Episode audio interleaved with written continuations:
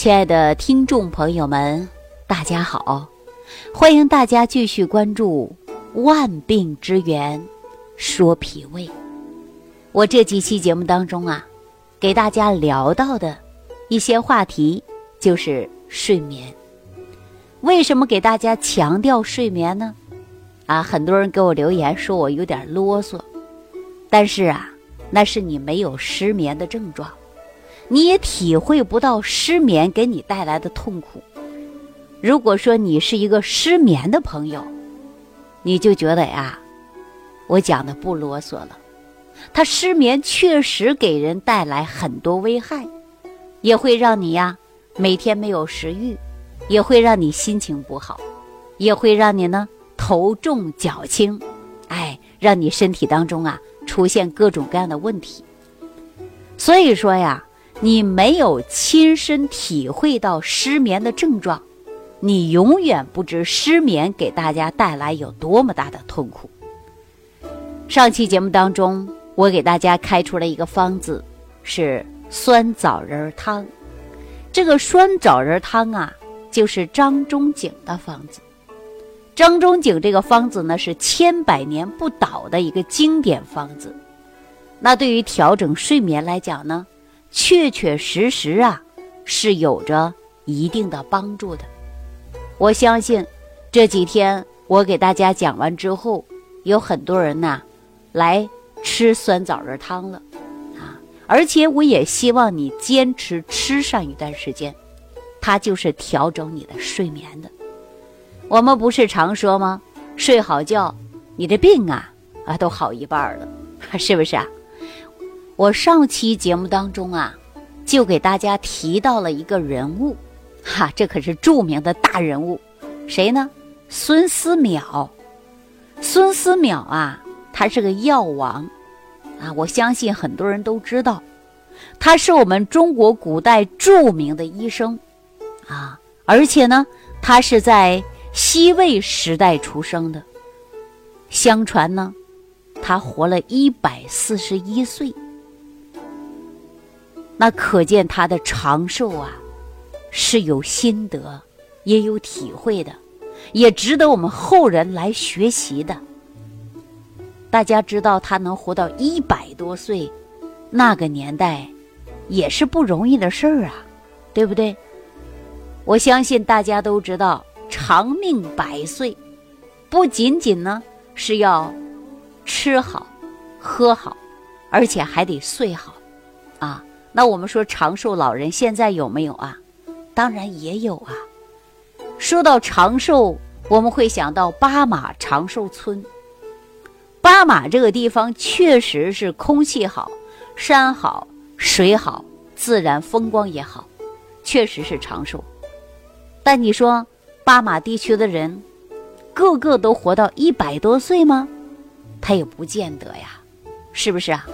当然，我们说。在自然环境是一大因素，但也要注重的就是我们的饮食和睡眠呐。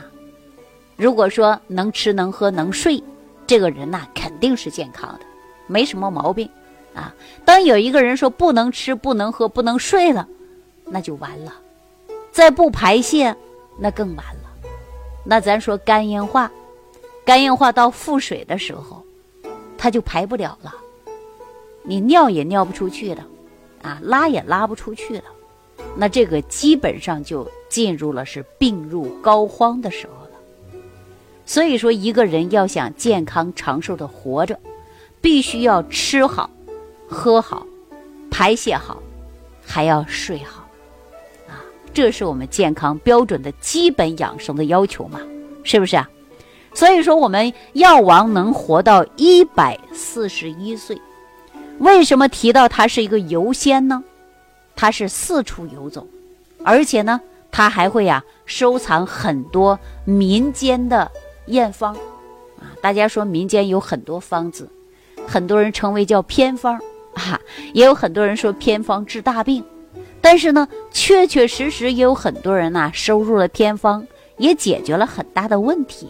我相信大家也知道这些事儿，是吧？那我们说，药王孙思邈在四处游走的时候，来到河南南阳，啊，整理了张仲景的《伤寒论》。张仲景《伤寒论》整理过程中啊，对他也是有很大的启发的。后来呢，他又写出《千金一方》。那他在整理张仲景的《伤寒论》之中啊，他就发现了酸枣仁汤。相传呢，说药王。在于失眠的过程中啊，他就利用酸枣仁汤来调整自己的失眠的问题。那您看，一喝呀就喝下去了，然后呢，健康长寿，活到了一百多岁啊！当然这是相传，我们也给大家经常会说到啊，人要是睡好觉，哎，他能养精神、养气血，他能养神，所以说人呐，精神百倍。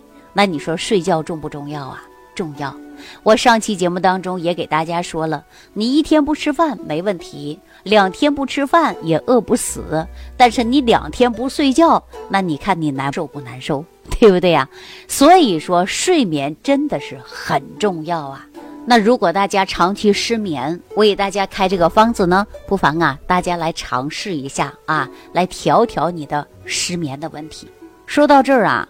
我就想起了广州的一位朋友，这位朋友呢叫张信来，年龄不大，啊还不到四十岁，生活在广州，也是土生土长的广州人。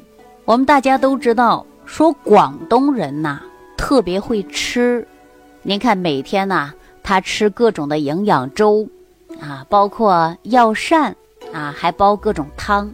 这些呢，无非都是给我们身体提供的是营养的，啊，我们应该说广州人应该身体很好吧？广东人会吃，啊，因为注重的就是营养健康。但是说到张信来啊，他每天确确实实吃的还挺好，都是营养均衡去搭配，啊，但是不知道为什么，他呀最近有两年多的时间就失眠了。失眠让他很痛苦、很焦虑呀。他本身呢年龄不大，而且是做 IT 行业的。大家都知道，IT 行业的人呢特别累脑子，也就是脑力工作者。那你说长期失眠，而且变成心慌啊、憔悴、焦虑、烦躁。说一个男人这个时候啊，也是成家立业了，上有老下有小的，那工作压力本来就大。那再加上自己的焦虑、烦躁，吃不好、喝不好、睡不好，你再好的饮食、再好的汤、再好的粥，他都没有心思去喝了，没有食欲呀。那人变得是面黄肌瘦，那怎么办呢？后来呀，他就到医院啊去瞧了，瞧完之后呢，说他有轻微的抑郁症，啊，是有精神因素造成的。他自己想，我怎么可能会有抑郁症呢？啊，自己百思不可其解。后来呀，医生给他拿了不少的药，其中有镇静的，还有安神的等等啊。主要呢，就想让他调整一下他的睡眠嘛。但是用了好一阵子啊，还是不行，啊，解决不了他失眠的问题。正好呢，有一次啊，我去广州，啊，去广州呢去开会，然后呢，遇见了一位朋友。说呢，自己的这个同学啊，就是张信来，他呢已经啊出现严重失眠，已经焦虑了，让我能不能给他开个方子，调整一下他的睡眠。正好啊，我记得那一次啊，在广州的行程还特别满，而且呢还特别着急。我说可能这次来不及了，等下次我过来的时候啊，再给他开个方子，看看能不能帮到他吧。我这我朋友说不行。啊，你的机票你赶紧改签，或者是你要腾出时间，赶紧来看看。这是我最好的一个同学，他再焦虑下去，我真的怕他得抑郁症。哎呀，我说这不行，你这样吧，你看他在哪儿啊？如果说能行，你让他现在赶过来。大家都知道啊，说广州这个地方啊，虽然交通很方便，但是呢，一旦遇到堵车的时候，那也是很麻烦的事儿，是吧？我说你让他赶紧过来，打了电话呢，对方说现在往这赶，大约时间呐，可能要两个钟头左右。我说那你就这样吧，你别让他往这儿赶了，你直接让他去机场，我一会儿不要到机场吗？他在机场等我，哎，给他看一下。这我这个朋友啊，就给张信来打个电话，他结果呢也是特别守时的一个人。我在没到机场的时候 啊，他就到机场了。到机场啊，那天人也是特别多，我们就在机场附近找了一个咖啡厅啊，在那坐着聊聊天。我一看张信来呀，人长得是特别帅气的，五官端正，非常清秀，但是呢，就是人憔悴啊，面色微黄，萎靡不振。说这么好的一个男人，怎么搞成这样了呢？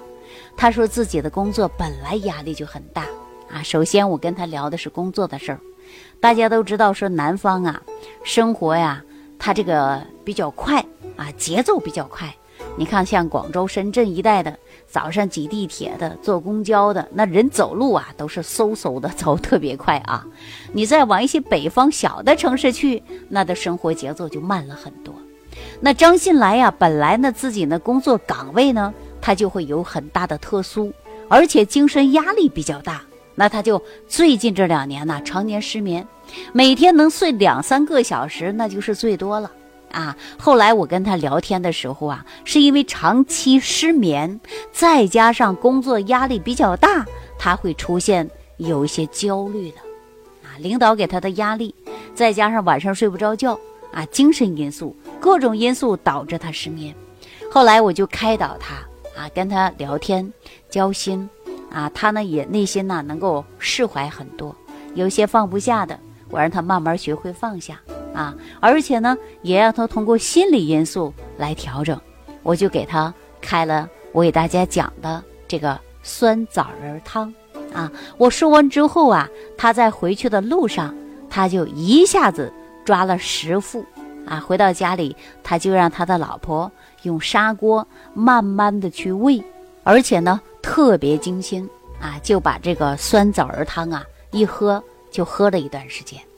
喝完当天的时候啊，他就睡了几个小时 啊。第二天很开心，他就给我发一条微信，我到现在呀还很记得啊。他给我发了一个大大的开心的图片，然后呢说：“呃，李老师，我昨天晚上确实睡着了，睡了多长时间我不知道，我总之感觉啊，睡完觉心里特别舒服。那我说你接着就喝上几副。”啊，然后呢，把心情放松，每天晚上睡觉前呢，再泡个脚啊，等等，就是生活的一些常识、一些心理因素，还有生活的常识，我都给他叮嘱了一番啊。就像很多人说了，李老师你太磨叽了，太啰嗦了。我呀不是啰嗦，我总是感觉到跟人家说了一遍，怕人家听得不清楚或者没听懂。那我再给他强调一遍，你一定要按照这个方子，一定要按照这个方式来去做，才能改变。那有一些人呢，他就不，你跟他说了一遍呢，他听都不怎么听。那后期呢，还想把自己身体改变，那怎么改变呢？是不是啊？改变的是你自己，并不是我，我只是教对了你的方法，用不用是大家的事儿了。是不是啊？后来呢，张信来确实是调整很好，而且他失眠的问题也没有了，再也不会精神憔悴、忧郁的问题啊，也解决了。所以说我经常跟大家讲啊，吃好饭、睡好觉，人的精神状态呀，那就好一半了。是不是啊？那如果大家也出现了失眠，如果说也精神压力过大，马上啊，说到年底的，单位开会，领导谈话啊啊，工作的任务还没完成啊，各种的焦虑。也会让你出现的失眠、烦躁啊，精神不佳。那我也希望大家呢，从心理因素自我的调整，再配合着酸枣仁汤，也是很好的一个调养的过程。不妨大家试一试。好了，对于失眠的问题呢，我就给大家聊到这儿了啊。感谢朋友的收听，也感谢朋友的留言点赞啊，非常感谢大家。我们下期节目当中继续跟大家聊万病之源，说脾胃。感恩李老师的精彩讲解。如果想要联系李老师，您直接点击节目播放页下方标有“点击交流”字样的小黄条，就可以直接微信咨询您的问题。祝您健康，欢迎您继续收听。